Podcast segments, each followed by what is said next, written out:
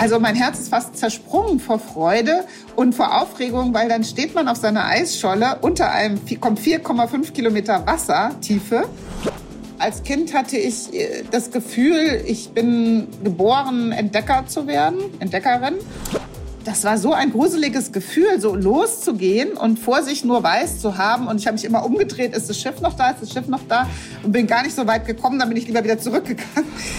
Dort sind hintereinander uns drei Lebewesen begegnet, von denen es praktisch keine Bilder bisher gibt, keine Bilder lebend und in Aktion.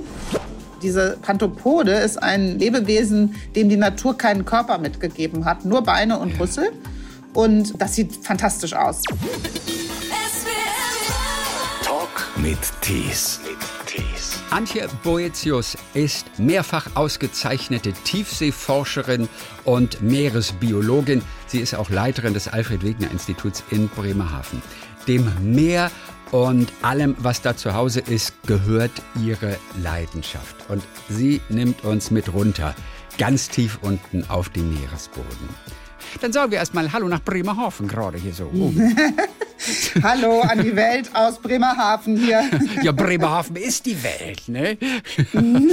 Ja klar, hier ist auf jeden Fall das Tor zum Meer. Ähm, vor mir die äh, Weser, äh, tief dunkelblau, die Wale hüpfen und die Möwen kreischen, wie immer an jedem Tag in Bremerhaven. So ist das auch gut. Was ist die weiteste Reise, die Sie von Bremerhaven aus angetreten haben? Oh, das ist eine gute Frage. Ich bin von Bremerhaven mit der Polarstern. Ach, bin ich eigentlich losgefahren, zurückgekommen? Ich bin zurückgekommen. Meistens fährt man bei meinen weiten Reisen zum Nordpol ähm, von Tromsø oder sogar Spitzbergen los. Einmal bin ich sogar von Murmansk losgefahren. Okay. Aber theoretisch kann man auch von uns hier aus Bremerhaven losfahren und dann bis zum Nordpol mit unserem Forschungseisbrecher Polarstern. Also es gibt weniger Menschen, die in die Tiefsee abgetaucht sind, als Menschen, die im Weltall da oben waren. Und Sie sind eine dieser Tiefseeforscherinnen. Sie waren also teilweise auch wirklich da, wo noch kein Mensch vorher war. Immer mit dem Ziel, der Erde noch ein weiteres Geheimnis zu entlocken. Wann haben Sie das zuletzt geschafft? Zuletzt ist das gar nicht lange her. Da bin ich im U-Boot gewesen in der Lula 1000. Wir sind abgetaucht vor Madeira, einer Vulkaninsel im äh, Atlantik. Kann ich jedem empfehlen, da mal vorbeizugucken. Das ist eine fantastische Insel. Und dort sind hintereinander uns drei Lebewesen begegnet, von denen es praktisch keine Bilder bisher gibt, keine Bilder lebend und in Aktion. Zwei davon, zwei äh, Tintenfische, haben auf, äh, anscheinend auf uns reagiert, auf das Licht. Ja. Einer, ähm, also beide werde ich nicht vergessen, beide wunderschöne Exemplare. Die haben reingeguckt, die haben irgendwie sich verhalten zum Licht. Und einer davon, ein Glaskalmar, den hatte ich eben noch nie gesehen zuvor, ist ein seltenes Tier. Und das war wirklich ein bisschen unheimlich, weil ich guck so raus und sehe auf einmal, dass mich zwei große, runde Kulleraugen anstarren. Sonst habe ich nichts gesehen, nur zwei Augen vorm Bullauge bei 1000 Meter Wassertiefe. Yeah. Und dann... Ähm, musste ich ganz genau hinschauen. Der Pilot neben mir schrie Glaskalmar und ich, wow, ein Glaskalmar. Und der hat sich dann langsam zu uns gedreht und hat so einen kleinen Farbwechsel bekommen. Dann sah man so den Umriss, der, weil er sonst durchsichtig ist bis auf die Augen, in Rot. Und ähm, dann ist er eine Weile bei uns geblieben und dann hat er uns voll eingenebelt mit seiner Tinte, die er abgeschossen hat, als es ihm zu unheimlich war und war dann auch sofort weg. Ja. Und wir waren so aufgeregt, auch wenn wir alles äh, wirklich erfahrene Tiefseeforscher waren. Ja. Wir haben uns so gefreut, waren so aufgeregt, wir haben vergessen, aufs Handy oder auf die Kamera zu drücken. Um, wir haben nur einen ganz kleinen, nicht so tollen Film von dem Glaskalmar und der Begegnung, mhm. weil wir einfach zu aufgeregt waren. Und was war das Neue? Das Neue war, dieses Lebewesen wirklich mal rundum zu sehen und so nah. Das sind unheimlich scheue Tiere und der hat sich wirklich direkt vors Bullauge positioniert. Mhm. Und wir hatten so eine Reihe von Lebendaufnahmen, wie er sich bewegt und auch wie dieses Tinten dann, dann geht, wie groß seine Wolke ist und ähm, auch diese Durchsichtigkeit, die bis auf die Augen wirklich fundamental klappt und die Millisekunde, in der er plötzlich Farbwechsel gemacht hat, alles das war eben wirklich bezaubern. Und das ist der einzige Film, den ich kenne, den es jetzt von dieser Art vor Madeira gibt. Okay. Wann wurde der Glaskalmar denn entdeckt? Das allererste Mal. Wer durfte dem den Namen geben? Ähm, das kann ich nicht ja. sagen. Also ähm, man kann, es gibt eine Datenbank ähm, über alles Leben, was gefunden und beschrieben wird. Und da kann man oft nachgucken, wer der Erstbeschreibende war.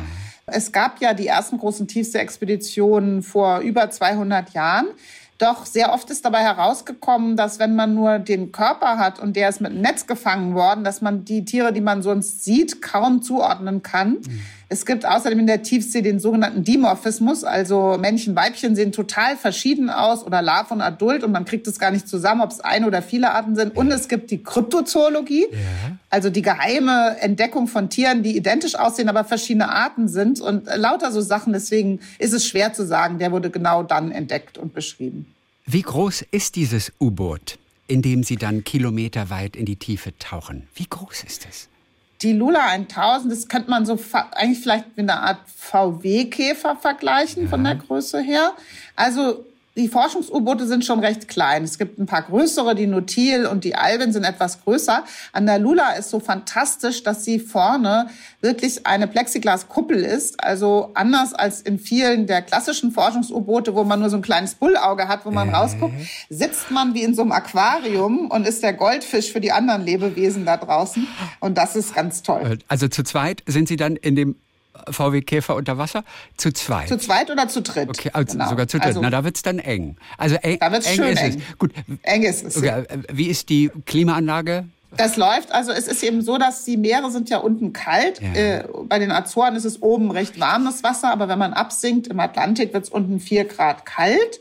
Bei 1000 Meter ist eher so 8 Grad. Das heißt also, man muss so Schalen, äh, schalenlagenartig angezogen sein. Am Anfang ist einem viel zu warm ja. und dann äh, wird's kühl, wenn man da lange unten sitzt und dann zieht man sich mal, mal ein bisschen was an unten rum oder legt sich ein Kissen drauf ja. oder so, damit es einem nicht zu kalt wird. Wie fühlt sich dieser erste Augenblick an, wenn diese Kapsel, muss man ja sagen, dieses U-Boot, in dem Fall die Lola 1000, wenn die ins Wasser gesetzt wird? Dieser erste Augenblick, wie fühlt der sich an? Sehr schaukelig. Also das dauert eine ganze Weile, wenn man eben also eingestiegen ist und oben geht die Klappe zu. Ja. Dann sitzt man ja immer noch im Wellengang dann wird man so richtig durchgewackelt in alle Richtungen. Und das ist so ein bisschen der Moment. Dann ist es erstmal ganz heiß, dann ist man ein bisschen aufgeregt, weil es losgeht. Da überlegt man sich, habe ich an alles gedacht? Und dann wackelt, wird man so durchgewackelt. Und deswegen freuen sich, freut man sich einfach wahnsinnig auf den Moment des Absinkens. Mhm. So bei, bei zehn Metern gibt's dann keine Wellenbewegung mehr. Und dann fängt dieses wundervolle Schweben und Sinken an. Und ähm, eigentlich sind wir alle mal froh, wenn wir erstmal los sind, loskommen. Und dann wird noch mal so bei 50 und 500 Meter gibt's kurze Stops zum Check, ist alles dicht, sind, funktionieren alle Geräte, die Kameras, äh, kann man uns hören, weiß man, wo wir sind. Und dann, also für mich ist immer der beste Moment, wenn wir jenseits von 500 Metern sind, dann ist praktisch alles Licht weg, dann bin ich schon durch alle diese Blautöne, die es so gibt, gesunken. Es wird einfach schwarz, kein Licht mehr, außer dem Licht, das die Lebewesen selbst machen. Und das ist eigentlich das Fantastische. Und dann beginnt dieser lange Abstieg bis zum Meeresboden. Am Meeresboden ist dann wieder richtig viel los, aber diese Zeit des Absenkens, die genieße ich wirklich. Da ist man mit sich, da ist man abgekabelt vom Schiff. Und da ist man richtig in dieser Entdeckerin-Position, in der ich schon immer sein wollte. Und endlich mal ein Ort, an dem man nicht an die Einkaufsliste denkt, oder? Für den, für Total. Den Abend, oder? Nee, man denkt an nichts, man guckt da raus und denkt, ob ich wohl diesmal dem magischen Schlafhai begegnen werde, ob mal wieder ein Kalmar vorbeischaut. Man denkt daran, was sehe ich wohl, wenn ich unten bin, was begegnet mir dieses Mal. Und ähm, ja, das ist also schon sehr, sehr wunderbar, so einen Tauchgang machen zu dürfen. Wie magisch ist denn der Schlafhai? Wunderbar. Ein sehr, sehr großes Tier der Tiefsee. Das ist ja eben das Tolle, dass wir auch noch großen Tieren begegnen oder manche Tiere, die bei uns an Land oder an der Küste winzig klein sind, in der Tiefsee sehr, sehr groß werden. Sie werden in der Tiefsee die Tiere auch oft älter und ähm, sie sind auch besonders, also mein Lieblings anderes Tiefseetier, die sogenannten Panthopoden, die kennt kaum einer. Ja. Die sind in der Sandlückenfauna, wenn man so zum Beispiel in Sylt im Sand spazieren geht, dann begegnet man denen, sieht man aber nicht, weil die nur einen Millimeter groß sind. Und ähm, die, ich habe an Regionen gearbeitet, wo die in der Tiefsee einen Meter groß werden. Und die sieht aus wie eine verkorkste Spinne. Die geht ganz langsam mit riesigen Beinen über den Tiefseeboden. Und die hat einfach nur Beine und Rüssel. Diese Pantopode ist ein Lebewesen, dem die Natur keinen Körper mitgegeben hat. Nur Beine und Rüssel. Und das sieht fantastisch aus. Wie, wie so ein riesiges Alien. Also da bin ich auch mal fasziniert, wenn einem diese seltsamen Tiere begegnen. Ich liebe es ja, neue Wörter zu lernen. Ich bin sehr dankbar für Sandlückenfauna. Ist mir das erste Mal untergekommen heute. Wirklich? Ja, Na, ne, da müssen wir mal einen extra Podcast über Sandlückenfauna machen. Das geht ja gar nicht. Oh, ich entnehme dem, Sie kennen nicht viele Leute, die das Wort Sandlückenfauna noch nie gehört haben. Ich kenne ganz, ganz viele Leute, die wissen, was eine Lücke inzwischen Sandkörnern ist und was da drin lebt. Aber ich komme ja auch von der Küste, ne? Ja, ich eigentlich auch, ne? Ich komme von der Ostsee halt. Ich, Ach so. Aus der Lübecker okay. Bucht. Gibt es ja auch hm. Sandlückenfauna? Da gibt es auch Sandlückenfauna. Wie ist überhaupt die Ostsee?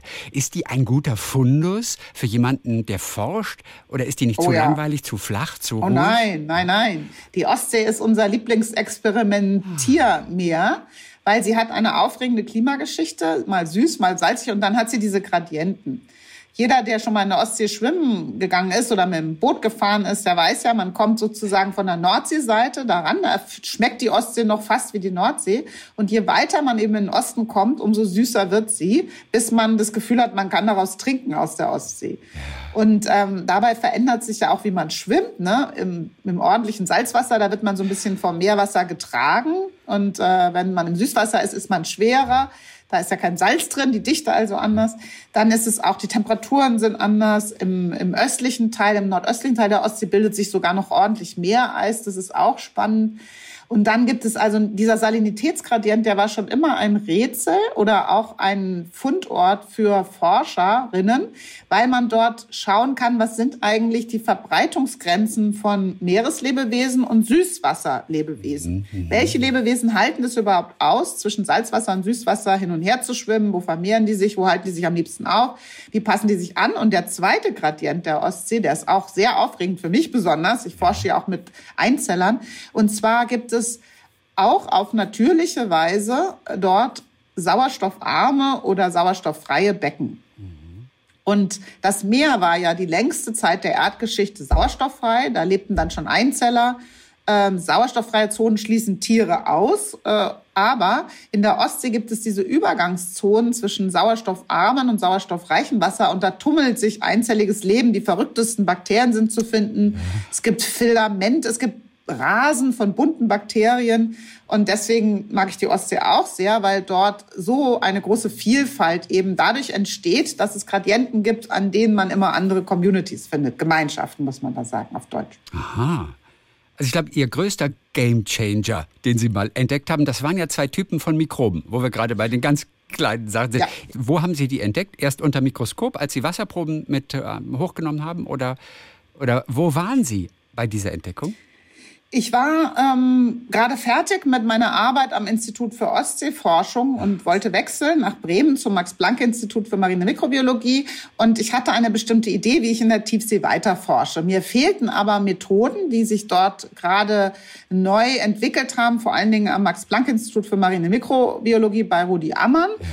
Der hatte eine Methode entwickelt, in, mit der man die Artenvielfalt von Einzellern wirklich erfassen und unterscheiden kann, und zwar auch mikroskopisch. Sonst sehen die ja irgendwie gleich aus. Ja. Kleine Kugeln, kleine Stäbchen aber man konnte die an ihren Nukleinsäuren, also anhand ihrer genetischen Information einfärben und so sichtbar machen und voneinander unterscheiden. Ich wollte diese Methode lernen, war eingeladen, dann mit auf eine Expedition zu Gashydraten in den Pazifik zu fahren. Man erinnert sich, das war die Zeit, wo dann auch das Frank Schätzing Buch Der Schwarm rausgekommen mhm. ist. Gashydrate haben uns beschäftigt, gefrorenes Methan, was explodieren kann und all solche Sachen. Bin ich mitgefahren auf dem Forschungsschiff Sonne. Ja und habe mir Proben besorgt. Die waren interessant, die waren sehr nach Schwefelwasserstoff gestunken und meine erste Mikroskopierbilder waren voll von Mikroben.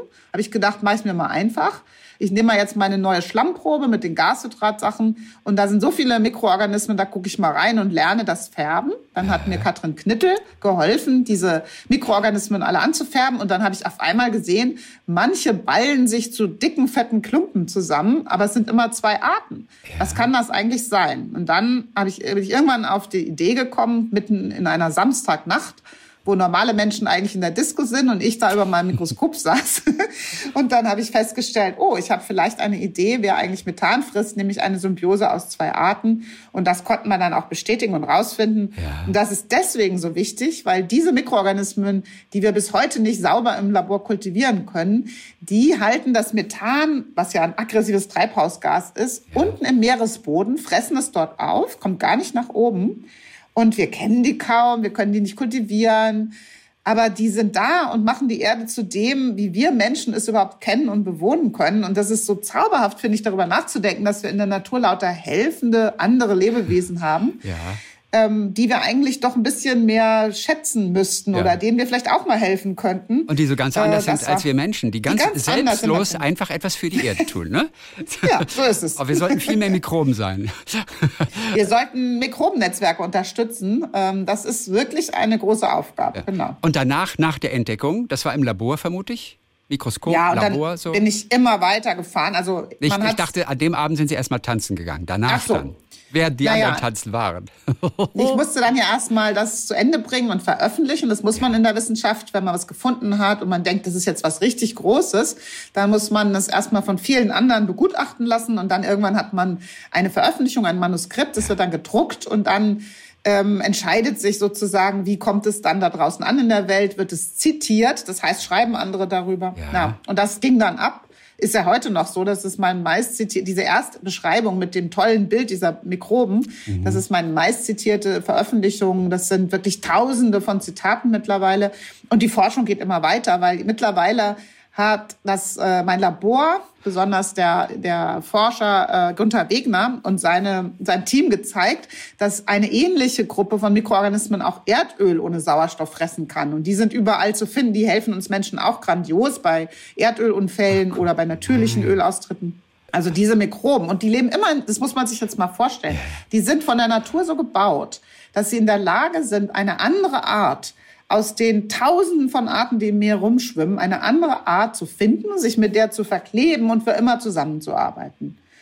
Und das ist so, und das sind Einzeller. Ne? Wenn wir Menschen das könnten, das perfekte andere gegenüber finden, uns verkleben und immer toll zusammenarbeiten, wären wir ja in einer anderen Welt. Aber wir können definitiv lernen von der Natur. Ja. Ist der Gunther verwandt mit dem Alfred? Nein. Der Gunther, den Sie gerade zitiert haben? Nein. Ist er nicht. nicht mit dem, mit dem. Aber auch ein Entdeckergeist auf jeden Fall. Ich will ganz kurz dann noch mal so an den Meeresboden. Das heißt, wie lange dauert es, bis Sie, ich sag mal, vier Kilometer oder was ist so das tiefste? Ungefähr vier Kilometer ist so eine gute äh, ja. Forschertiefe, ne? Vier Kilometer ist der Durchschnitt, wenn man das, den gesamten Weltozean nimmt ja. und sagt, wie tief bist du mein Ozean, dann kommt raus 3,8 bisschen Kilometer. Okay. Es geht natürlich an einzelnen Orten viel tiefer. Marianengraben oh, kennt ja. jeder, elf Kilometer. Oh, ja. Aber vier Kilometer ist die Durchschnittstiefe. Deswegen sind die meisten Forschungs-U-Boote oder Roboter so gebaut, dass sie bis vier Kilometer kommen. Und ähm, das, damit kommt man gut klar. Genau. Und ich war fast so tief. Ja. Genau. Wie lange braucht man, bis man unten ist? Man braucht ist? im U-Boot äh, zwei Stunden ungefähr. Zwei Stunden, bis man ja. ganz unten ist. Wie mhm. vergeht die Zeit da unten? Also Sie haben dann ja zu schnell. Äh, sie haben ja Aufgaben dann zu erledigen. Also ja, deswegen sind Sie ja auch da unten. Wie erleben Sie die Zeit? Die, die verfliegt. Also man sitzt dann da und man freut sich erstmal, dass es losgeht. Dann richtet man alles ein. Dann hat man so einen Zettel, da steht drauf wie so ein Einkaufszettel.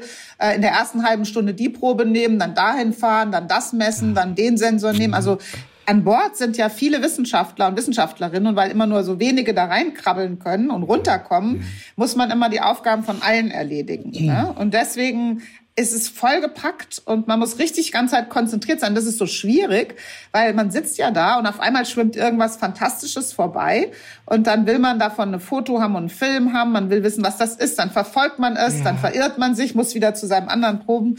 Also wenn man Erfahrung gesammelt hat, dann weiß man, es ist richtig, immer sofort alles stehen und liegen zu lassen und die Organismen, die einem begeben, zu fotografieren, festzuhalten, ja. weil die sieht ja vielleicht nie wieder jemand dann ein zweites Mal. Ja.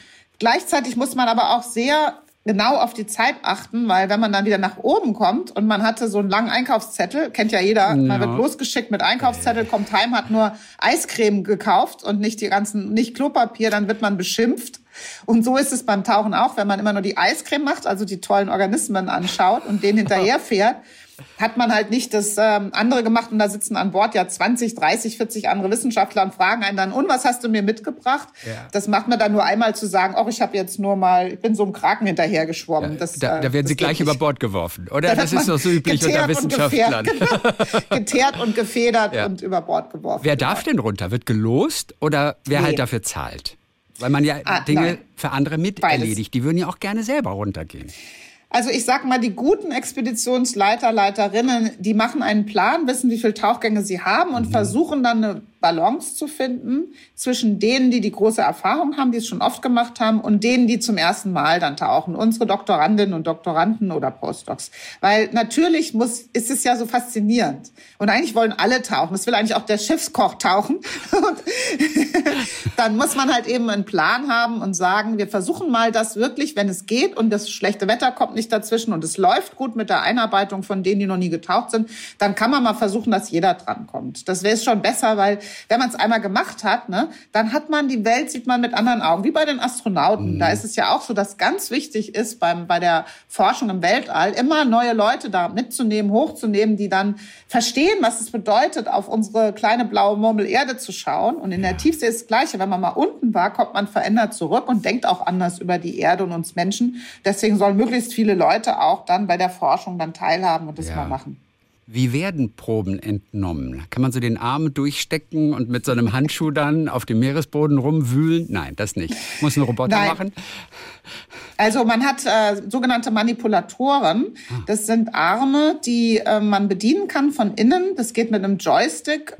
Und das äh, ist, muss man sich jetzt mal so vorstellen. Jeder weiß, dass ein Liter Wasser ein Kilogramm wiegt. Ne? Ja. Und wenn man sich jetzt mal überlegt, aha, so, und wir haben jetzt gerade gesagt, vier Kilometer Wassertiefe im Durchschnitt, kann man sich ja sofort ausrechnen, was für ein Gewicht lastet auf einem, wenn man bei vier Kilometer sitzt. Ja. Das sind nämlich 400 Bar. Also wie als ob einem Elefant auf dem Finger steht. Da kann man also nicht sein Fingerchen rausstrecken, sondern man ist geschützt von dieser Kugel und ähm, oder dem dem Zylinder, der aus dickem Stahl oder Titanium ist und ähm, dann muss man eben mit mit sozusagen mit Roboterarmen arbeiten, auch wenn man selber unten nach unten getaucht mhm. ist. Und wo üben Sie die Bedienung? Gibt's da ja, Das muss ich nicht selber machen. Das ist eine Kunst, ähm, diese Roboterarme zu bedienen. Ich wäre da der totale Versager. Ich kann noch nicht mal normales, äh, ich kann nicht mit der Xbox spielen und mit den Joysticks und so. Ja. Dazu braucht man äh, Frauen und Männer, die das gut können und die kommen dann als Piloten mit. Okay. Und auch auf dem Jahrmarkt haben Sie damals in diesen gläsernen Kästen auch nie das Stofftier erwischt mit der Kralle. Ach, da, das ist ja einfach, ja, mit der Kralle, das aber wo man. Ne? Ja, ja, aber da gibt's so welche mit diesen Schiebern, das ist ja nicht so anstrengend. Nee, das ist schon eine Kunst, muss man sagen, ein Handwerk. Und da gibt's Leute, die haben diese besondere Gabe des schnellen, äh, mehrdimensionalen Denkens und Reagierens und auch der Distanzmessung. Ne? Mhm. Also ich bin da nicht so begabt oder begnadet, ausgestattet, die Distanzen so einzuschätzen und die Kräfte des Arms, aber wir haben fantastische Pilotinnen und Piloten. Ist übrigens ein super Job, den man meist erlernt über Techniker sein, Ingenieur, Mechaniker, dann kann man sowas lernen und ähm, das wird, das ist äh, für uns Wissenschaftlerinnen dann ganz wertvoll, so Leute mhm. dabei zu haben, die einem dann auch wirklich ganz feine, man, man muss sich ja mal vorstellen, man hat dann so einen Roboterarm und soll so eine weiche Seegurke anheben. Und so ein Roboterarm, der hat ja erstmal nur begrenzt Sensoren und man will die ja nicht zerquetschen. Das ist auch ganz schrecklich, weil man dann so zuguckt, wie die Probe genommen wird. Und das dann zu können, das ist schon eine Kunst, ja. Sie sehen hautnah, was schiefläuft auf der Erde, was natürlich auch Auswirkungen hat ganz tief unten. Wir wissen ja, der Müll ist ein Problem für die Meere, natürlich auch die Erwärmung des Klimas. Und Sie fahren, ich glaube, so durchschnittlich alle zehn Jahre mit einer Expedition an den Nordpol. Nehmen Sie uns mal mit. Bei der letzten Expedition sah es dann vermutlich etwas anders aus als zehn Jahre zuvor. Was haben Sie ja. ganz konkret gesehen? Und dieser Augenblick muss ja furchtbar sein, in dem Augenblick, wo Sie es mit eigenen Augen sehen. Es geht ja zuerst einmal, und das kann man ja vom Satelliten beobachten, bei uns auf dem Meereisportal wirklich auch täglich die Daten und die Veränderungen sehen. Es geht vor allen Dingen darum, dass die Atmosphäre sich äh, in der Nordpolregion und das Meer auch so schnell erwärmt, dass das Meereis immer schneller schmilzt und dünner wird. Und ähm, wenn man jetzt zuletzt geschaut hat, äh, wir haben ja praktisch ein Meereisminimum nach dem anderen jetzt auch schon in der Antarktis, dann sieht man, dass wir, kann man ausrechnen, dass wir pro Dekade, also pro zehn Jahre, 13 Prozent des Meereises, was normal da ist, durch den menschengemachten Klimawandel verlieren. Und wenn man das weiß, kann man ausrechnen, wie lange haben wir denn überhaupt noch Meereis. Und wenn man dann überlegt, hm, es gibt aber doch viele Lebewesen wie den Eisbär, aber auch Wale, das Walross, die Meereis brauchen, in der Antarktis viele der Pinguine, dann kriegt man schon Angst, weil nicht nur ist das Meereis für uns ja ein wichtiges Schutzschild, es ist weiß, es spiegelt das Sonnenlicht zurück ja. und hält die Erde kühl, sondern es ist auch Lebensraum von so vielen verschiedenen Arten. Und das ist so schnell, diese Veränderung gekommen, dass wir selber, also wir Polarforscher sind Augenzeuge von der Verabschiedung einer Welt, die schon viel älter ist, viel länger gehalten hat, als wir Menschen auf der Erde sind. Mhm. Also so eine Situation, wie sie jetzt da ist, die gibt es seit zig Millionen Jahren nicht. Und wir sind gar nicht angepasst als Menschen, darauf zu reagieren. Und wir stehen vor dem größten Verlust von Arten und Leben um uns herum, wie in der ganzen Menschheitsgeschichte. Also sowas ist einfach noch nie vorgekommen. Da kann sich auch kein Tier mehr anpassen oder keine Pflanze. Das geht so schnell, ja. dass das, was Leute manchmal sagen, ach, ist doch auch Natur, dann wird sich schon irgendein Tier anpassen. Das stimmt eben nicht, weil die Geschwindigkeit nicht dazu gemacht ist, über die normale, mhm. natürliche, genetische Anpassung jetzt noch klarzukommen. Also ein Satellitenbild ist ein Satellitenbild. Man ist ja im Prinzip vorbereitet. Und wie fühlt es sich dennoch an, das mit eigenen Augen zu sehen? Also was sehen Sie? Ist da einfach so viel Wasser, das war früher noch nicht da war? Genau. Es man weiß ja, man hat eine Karte, man weiß, wo man das letzte Mal war, als man zum letzten Mal da war und wo man gearbeitet hat und weiß auch, wie es sich anfühlt am Nordpol des Meereis.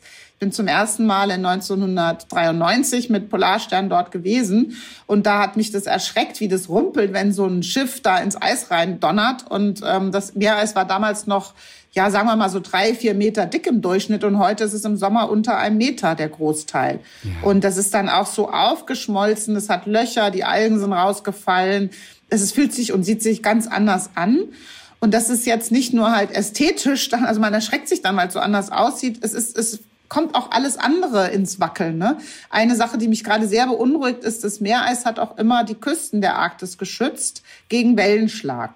Und jetzt ist es mehr als weg. Und da können sich Stürme so durchsetzen, dass auch ein ganzer Teil der arktischen Küste, vor allen Dingen in Sibirien, aber auch Alaska, wegbricht und Kanada auch. Und dann fällt diese Küste, auch zum Teil mitsamt der Häuser, ins Meer. Und da entsteht ganz viel Feedback, also Rückkopplung, die in die falsche Richtung geht. Nämlich wenn das gefrorene, der gefrorene Boden, der Permafrostboden mit all seinem Kohlenstoff und seinen Pflanzenresten ins Meer fällt, wird er aufgefressen von hungrigen Mikroben und dann kommt wieder CO2 zurück und dann macht es es noch schlimmer. Also wir befinden uns leider immer noch in einem Beschleunigungsprozess und haben als Menschen noch nicht das Gleichgewicht äh, wieder so zurückerrungen, dass wir sagen können, das geht gut für uns aus.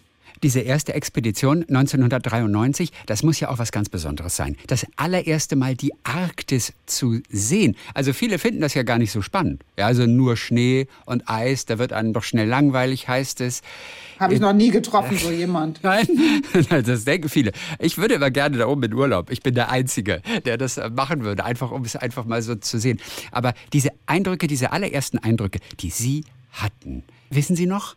Exakt, ja. was in Ihnen ich, vorging, da, was Sie absolut. sehen? Ich, ja. Ich war super vorbereitet. Ich hatte alle Bücher von Fritjof Nansen, dem großen Nordpolentdecker, gelesen. Ich ja. habe von Edgar Allan Poe die Abenteuer des Arthur Gordon Pym gelesen. Das ist eine fantastische Geschichte um die Entdeckung dieses Whiteouts, ne? wenn man im Eis ist und da ist Schnee und es ist auch noch neblig, dann ist alles weiß ja. und die Augen können den Horizont nicht mehr sehen und man wird verschluckt vom Weißen sozusagen. Eine tolle Gruselgeschichte, habe ich alles gelesen, um mich darauf vorzubereiten, wie fühlt sich das an. Und dann war ich so berührt davon, dass man, und das sagten mir die alten Hasen, die mit waren, man merkt das Meereis, wenn es beginnt, lange bevor man mit dem Schiff da ist, weil plötzlich wird es still und dumpf. Ja. Das Licht ändert sich, der Geruch ändert sich ich. Und das habe ich dann gemerkt, bevor wir da waren. Und dann war ich so fasziniert davon, dass es so etwas gibt, also dass wir Menschen auch mehr als spüren können, ohne da drin zu sein. Und dass man also wirklich in, von diesem Weiß so verschluckt werden kann, und ich habe auch selber dann bei meinem ersten Mal, als ich dann von Bord durfte, man muss sich ja mal vorstellen, also ich bin Tiefseeforscherin, ja. war vorher im Pazifik, überall in den Tropen unterwegs, komme zum ersten Mal ins Eis und dann legt man an mit dem Schiff, da sind Schollen, also Eis ist dann auf der Tiefsee, der Nordpol ist nämlich 4,5 Kilometer wassertief eigentlich. Und dann ist mal Eisgang, dann klingelt der Kapitän Durchsage, das Wetter ist gut genug, keine Eisbären da, ihr dürft mal von Bord zieht euch warm an, passt auf. Ähm, Eisgang nennt man das. Eisgang, minus dann, 40 Grad. Oder wie, wie kalt? Im Sommer ist es nicht mehr so Im kalt. Sommer ist es nicht mehr so kalt, okay. Mhm. Nee. Dann geht man warm angezogen die Reling runter Ja. und ich bin, ich, also mein Herz ist fast zersprungen vor Freude und vor Aufregung, weil dann steht man auf seiner Eisscholle unter einem, kommt 4,5 Kilometer Wasser Tiefe. Und dann ist ja noch das Irre, mit Polarstern haben wir äh, sogenannte Glasfaserkabel und können Kameraschlitten nach unten äh, setzen. Ja. Und dann steht man auf dem Eis und läuft da so rum und weiß unter einem vier Kilometer Tiefsee. Und man kann da auch sitzen und dann diese Tiefsee sehen, während andere drumherum laufen. Ne? Also diese Verbundenheit, man latscht auf der Tiefsee herum, weil da Eis ist und einen trägt. Das finde ich immer noch ein unbeschreiblich tolles Gefühl. Und dann habe ich einmal ein Selbstexperiment gemacht, weil wegen Friedhof Nansen, der dann, als er stecken geblieben ist mit seinem Schiff, ist er einfach losgelaufen mit einem Gefährten, weil er zum Nordpol wollte. Dann habe ich gedacht, wie ist denn das, wenn man so, man ist ja alleine, da ist nichts, da sind auch keine Vögel äh, da draußen beim Nordpol, es ist nur Eis, das Schiff und man selbst. Und dann habe ich gedacht, wie fühlt sich das an, so von seinem eigenen Schiff und dem Proviant und der Wärme loszugehen ins Eis? Und das war so ein gruseliges Gefühl, so loszugehen und vor sich nur weiß zu haben. Und ich habe mich immer umgedreht, ist das Schiff noch da, ist das Schiff noch da? Und bin gar nicht so weit gekommen, dann bin ich lieber wieder zurückgegangen. Aber es ist schon was Besonderes, wie die alten großen Entdecker das gemacht haben. Nur weil sie der erste Mensch sein wollten, der am Nordpol ist, dann da einfach so losmarschieren, finde ich schon verrückt. Und wann wird es zu viel weiß? Äh, Jetzt sagen Sie nicht nie. Nach zehn Tagen muss man doch irgendwann mal denken, ach, ich würde ganz gern jetzt auch mal wieder einen grünen Baum sehen. Nein. Ja klar, also es verändert einen, aber was zuerst passiert ist, man sieht das Weiß in allen Farbtönen plötzlich. Man, es dauert, ich würde mal sagen, zwei Wochen und dann fängt man an, sämtliche Farbnuancen des Weißen zu sehen. Und ähm, man, der der Geruchssinn verändert sich. Und dann zuerst, wenn man dann wieder rausfährt und man kommt ins offene Wasser oder sogar Richtung Land, dann hat man das Gefühl, es stinkt ja alles so komisch. Das ist ja irgendwie so ein süßlicher, erdiger, algiger Geruch kommt dann, den man vorher vergessen hat. Also wir reagieren schon sehr schnell. Das Gehirn und unsere Sinne reagieren sehr und passen sich an. Und ähm, ja, aber klar, dann ist man im Sommer, man fährt ja im Sommer immer zum Nordpol, weil es einfacher ist als im Winter und dann kommt man zurück und dann blüht alles Leben und man gewöhnt sich dann auch schnell wieder ans normale Leben. Aber dieses Weiß zu verstehen und sich da zu Hause zu fühlen, das passiert einem, wenn man ein paar Expeditionen gemacht hat, schon auch. Und das finde ich doch sehr schön und ist ein Beweis dafür, dass wir Menschen uns immer an Landschaften anpassen können. Wann hat Sie denn diese Begeisterung für Natur natürlich ganz besonders für das Meer? Und Sie sind geboren in Frankfurt. Wann hat Sie das gepackt? Was war der Moment? Wahrscheinlich als Kind. Muss sehr jung Als gewesen Kind. sein, oder? Oder als Kind. Nee, es waren vielfältige Einflüsse. Aber als Kind hatte ich äh, das Gefühl, ich bin geboren, Entdecker zu werden, Entdeckerin. Okay. Und das kam aus ganz verschiedenen ähm, Impulsen. Das eine ist sicherlich mein Großvater, der zur See gefahren ist, der Abenteuergeschichten erzählt hat, wie es ist, auf einem Windjammer zwischen Chile und Hamburg hin und her zu fahren. Ah. okay, okay. Das andere war, ich war eine Leseratte, Mutter alleinerziehend, hat mir früh Lesen beigebracht. Ich war dann viel allein und habe gelesen, gelesen, gelesen und mich vollgestopft mit Büchern, die so eine Welt mir aufgebaut haben. Schatzinsel, Jules Verne, Jules Verne 20.000 Meilen unter Meer. Dann hatte ich so die Idee, das ist also möglich, so ein Leben der Suche, dem Abenteuer der Entdeckung zu widmen. Dann habe ich, war es auch die Zeit, wo es ja eben immer wieder im Fernsehen diese Filme gab, äh, äh, Jacques Cousteau mit äh, der Xarifa, Hans Hass mit der Xarifa, Jacques Cousteau und ähm, all diese Dinge. Das hat sich dann so zusammengebaut. Und dann habe ich noch in Frankfurt, äh, in Darmstadt haben wir dann gelebt und mein Vater äh, hatte in der Goldschmiedewerkstatt von Barbara Gasch gearbeitet und ihr Vater ähm, Herr Scheer war Teil der Hans-Hass-Expedition und der hat mir dann auch noch immer, so weil ich so neugierig war, erzählt, wie es ist, auf Expedition zu sein, unterwegs zu sein und ein Leben gewidmet der Entdeckung von unbekannten Leben. Und das hat sich bei mir so zusammengebaut im Kopf. Das muss doch ein toller Beruf sein und das habe ich verfolgt. Ja, Erzählungen, Bücher sind es. Wahrscheinlich hatten Sie auch die Urzeitkrebse aus dem Yps-Heft. Vermute Ja, auch. stimmt. Oder als kleine Entdeckerin dann, Hatte oder? ich auch. Super, die habe ich total vergessen, die Yps-Hefte. Gibt es das eigentlich noch? Ich, in irgendeiner Form glaube ich schon, aber irgendwie so unter ferner liefen. Ach so. Wo Na. sind eigentlich diese Mikrobentypen, die Sie entdeckt haben? Also dieses Häufchen Schlamm, das Sie untersucht haben. Wo ist das heute? Das ist auf der ganzen Welt. Also in der Natur sind das. Äh, Ja, aber die, das, was Sie untersucht haben, meine ich. Das, was Sie so. untersucht haben, das bisschen. Das war ja Na. eine Entdeckung für die Ewigkeit fast schon. Ähm, Na, auf jeden Fall, Das ja. möchte man doch behalten. Ist es in irgendeinem Reagenzglas? Ach so, Ab- ja klar. also wir haben eine riesige Sammlung am Max-Planck-Institut für marine Mikrobiologie.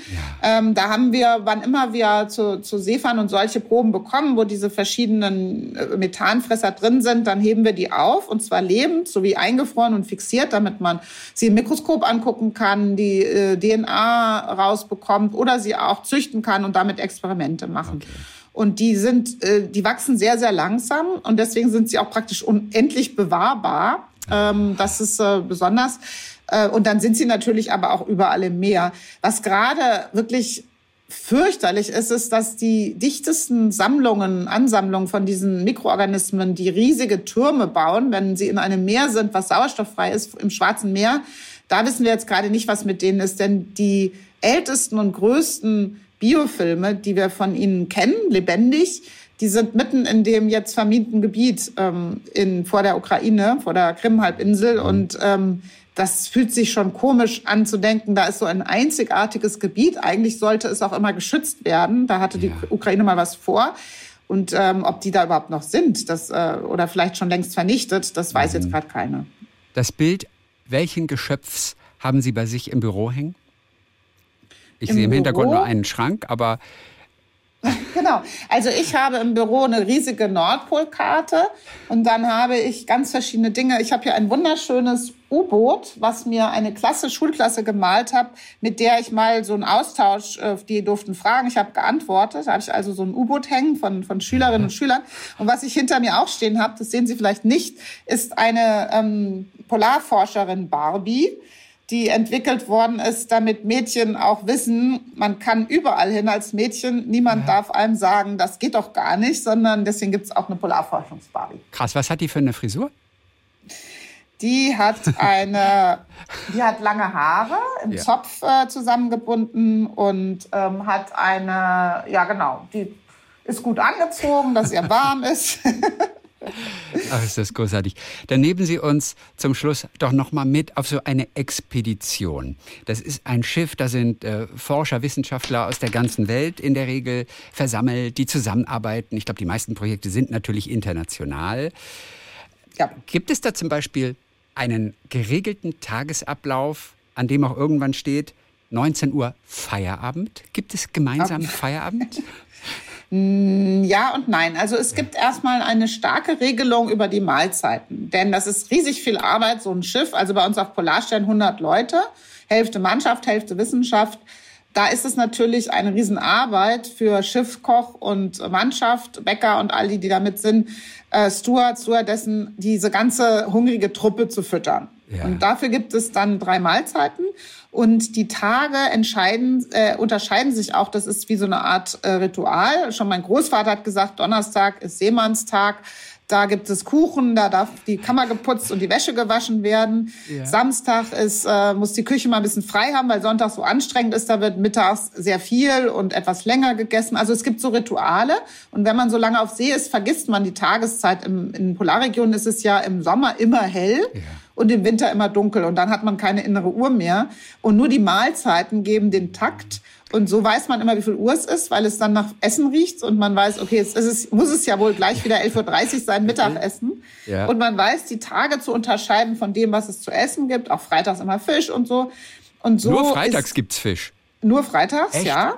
Ja, Na, das, das, Essen, halt. das Essen ist doch vor der Haustür eigentlich schon. Nein, es würde auf einem Boot nie live gefangen werden, oder? Doch, Oder der Koch wirft Netze natürlich. aus.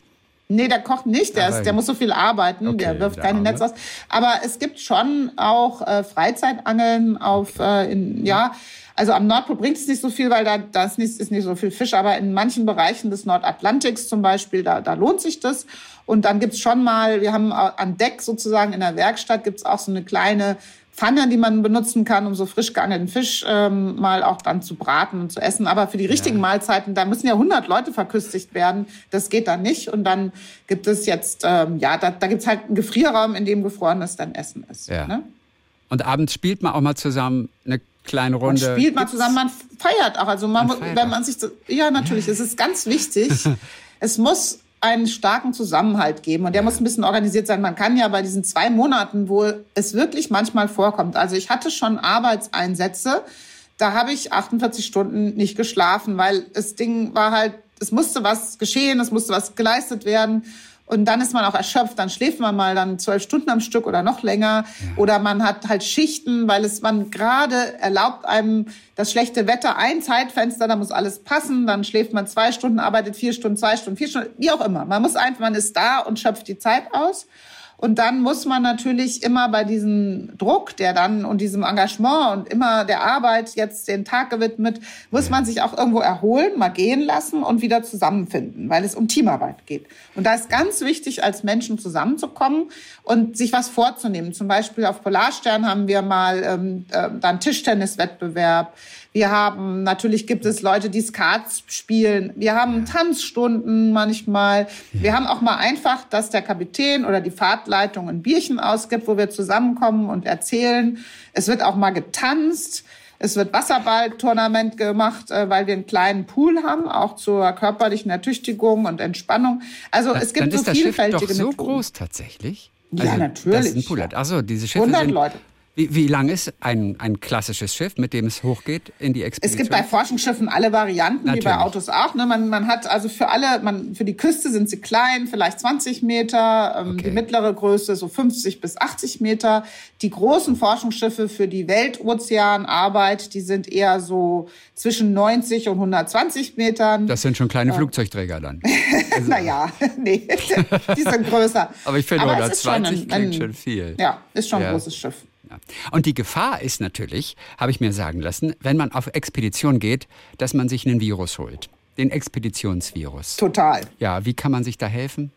Was macht Immer wieder. Dagegen? Man muss sich dem Virus hingeben. Also sogar das. Und gar nicht versuchen, Immunisierung oder Widerstandskräfte aufzubauen, sondern wenn man gemerkt hat, wie fantastisch das ist, zu forschen. Also ich muss noch mal sagen, das ist eines der größten Gefühle, die es überhaupt gibt, da, wenn man dabei ist, zu merken, man selber hat etwas gesehen, was noch nie jemand gesehen hat. Man hat was entdeckt, was verstanden. Das ist eine solche Freude, ähm, wenn die einen packt. Ne? Das ist schon, ja, das ist eines der besten Gefühle der Welt. Und Expeditionen, mhm. die sind ja dafür da, Neues zu entdecken. Ja. Deswegen kenne ich eigentlich hauptsächlich Leute, wenn sie es mal gemacht haben, wollen sie immer wieder.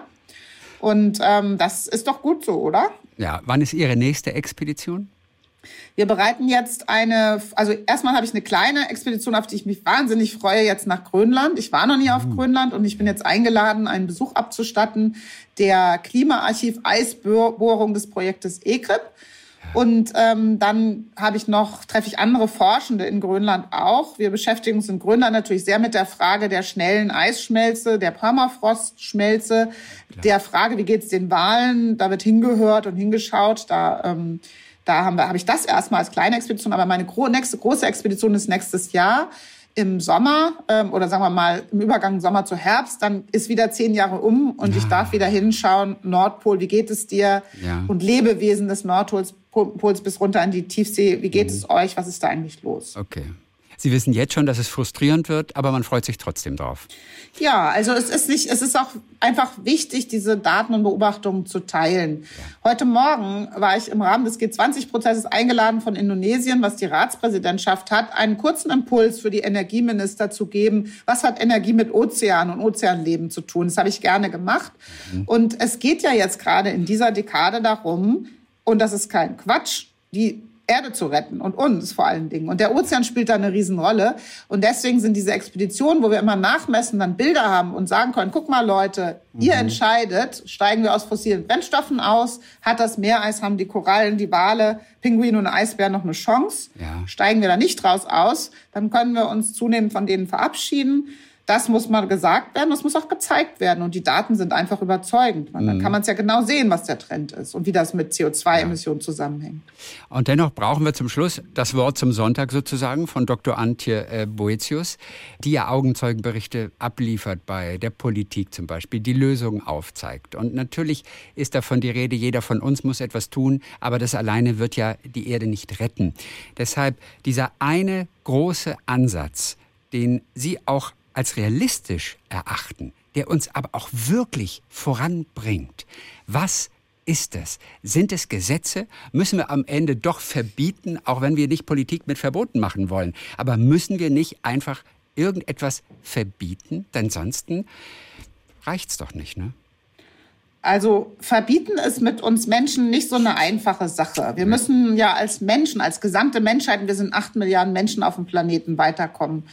Und deswegen braucht es eine starke Gemeinschaft der Völker, die, soweit sie können, in Zusammenarbeit uns Bürgerinnen und Bürgern und vor allen Dingen der nächsten Generation ermöglichen, unseren Teil überhaupt beizutragen. Und da gibt es bei uns in Europa zumindest jetzt wirklich gute Ansätze. Wenn wir es schaffen, okay, jetzt ist Energiekrise, ähm, die bringt noch mal einiges durcheinander, aber wenn wir es schaffen zu sagen, bis 2030 und dann bis 2050 steigen wir aus Kohle aus, schaffen die regenerativen Energien hoch. Windkraft und Sonne, die für uns unendlich verfügbar ist, ersetzen vieles des anderen, was wir jetzt noch zu brauchen meinen. Das alles ähm, muss organisiert werden und dafür brauchen wir schon einen mutigen und schnellen Staat, der ja. auf Bürgerinnen und Bürger hört und Am vor allen Dingen eine Weltregierung. Am besten eine Welt bräuchte man eine Weltregierung. Nee, nee, nee. Eine oder? Weltregierung, da bin ich kein so ein Fan von. Ich bin dafür, dass wir jetzt das tun. Wir können zusammenarbeiten mit anderen Regierungen. Ja, aber das funktioniert doch nicht so richtig. Doch, jetzt, das jetzt, funktioniert. Die Russen sind so wichtig für ihre Zusammenarbeit. Russland ist ein Teil vieler internationaler Projekte. Alle sind ein Teil. Das liegt aber jetzt leider erstmal auf Eis. ja, aber auch gerade ist es, dass wir so weit sind, wirklich in großen Allianzen ähm, ja. zusammenzuarbeiten und uns zu helfen. Okay. Das braucht jetzt noch mal wirklich einen richtigen Ruck, aber es ist im Moment so, dass man auch viel Hoffnung haben kann. Und das ist eine Kombination aus Dingen, die es dazu braucht. Ähm, natürlich muss es so sein, dass die Menschen, die nicht viel Geld haben, denen muss es auch möglich gemacht werden, ihren Teil beizutragen. Das heißt, der Staat muss auch auf die sozialen Lösungen achten. Aber all das geht zusammen. Wir brauchen eine klare Besteuerung fossiler Brennstoffe, der uns hilft, schnell auszusteigen, der dem Staat hilft, Mittel zu haben, um denen, für die es alles zu teuer wird, denen zu helfen, dass sie auch mithelfen können, mhm. mit der Natur zu kooperieren. Das geht, das haben uns schon viele vorgelebt und auch diesmal werden wir Menschen das irgendwie schaffen. Aber je schneller und wie Wer hat uns das vorgelebt? Wir Menschen, ja, wir haben in schon in so viel Problemen festgesteckt und haben am Ende das Ruder rumgerissen. Ja. Leider bisher immer sehr holperig unter großem Leiden und Not. Und jetzt haben wir aber so viel Wissen und wir haben schon so viel geschafft. Ich wünsche mir eben, dass das über Wissen, Technologien, Zusammenhalt jetzt auch mhm. gelingt, dieses Riesenproblem in den Griff zu kriegen. Es lohnt sich, weil wenn wir es nicht in den Griff kriegen, müssen wir auf so viel verzichten, was uns lieb und teuer ist. Ja. Wenn wir es hinkriegen, können wir so gut leben und können endlich auch mit der Natur besser leben. Das muss man sich immer wieder sagen, wenn man morgens aufsteht und abends einschläft. Eigentlich wissen wir genug, wir können das. Aber wo sind die Gruppen von Menschen, die uns weiterhelfen? Wer richtet uns das so ein, dass wir mitmachen können? Die, da muss man sich eben umtun und diese Bündnisse schaffen. Also Kohle und Gas muss weg. Das, auch wenn es sich jetzt noch ein bisschen verzögert. Und dann brauchen wir die Energie aus Sonne, aus Wind und aus Wasser.